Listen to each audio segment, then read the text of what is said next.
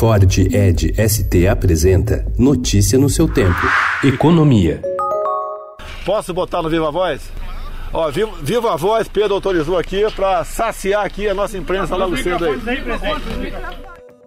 O presidente Jair Bolsonaro telefonou ontem para o presidente da Caixa, Pedro Guimarães, cobrando explicações sobre reportagem do Estadão, que mostrou baixo número de empréstimos a estados e municípios do Nordeste. Pela manhã, na frente dos jornalistas que aguardavam na saída do Palácio da Alvorada, Bolsonaro ligou para o presidente da Caixa e o colocou no viva voz para que os representantes da imprensa pudessem ouvir a explicação. Apesar de os dados da própria Caixa mostrarem o contrário, o presidente do banco disse que não existe nenhuma indicação para não favorecer uma região ou outra. Isso não existe.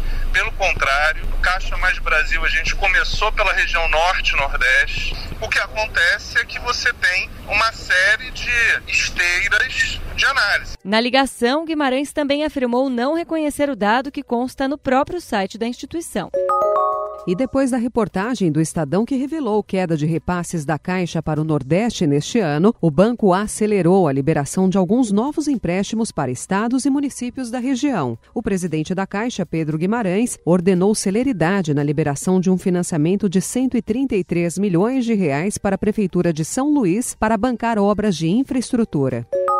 O BNDES aprovou ontem a devolução antecipada de mais uma parcela extraordinária de 40 bilhões de reais da dívida com a União. O montante faz parte dos 126 bilhões de reais pedidos pelo Ministério da Economia para serem devolvidos este ano. O governo estuda passar para a Agência Nacional de Mineração a responsabilidade por fiscalizar as barragens no país. Hoje, as próprias mineradoras contratam as empresas que fazem a inspeção de seus empreendimentos. A China prometeu ontem revidar a decisão abrupta do presidente dos Estados Unidos, Donald Trump, de impor tarifa de 10% sobre 300 bilhões de dólares de importações chinesas, uma medida que encerrou uma trégua comercial que durava um mês. O novo embaixador da China nas Nações Unidas, Zhang Jun, disse que Pequim tomaria contramedidas necessárias para proteger seus direitos e descreveu o movimento de Trump como um ato irracional e irresponsável.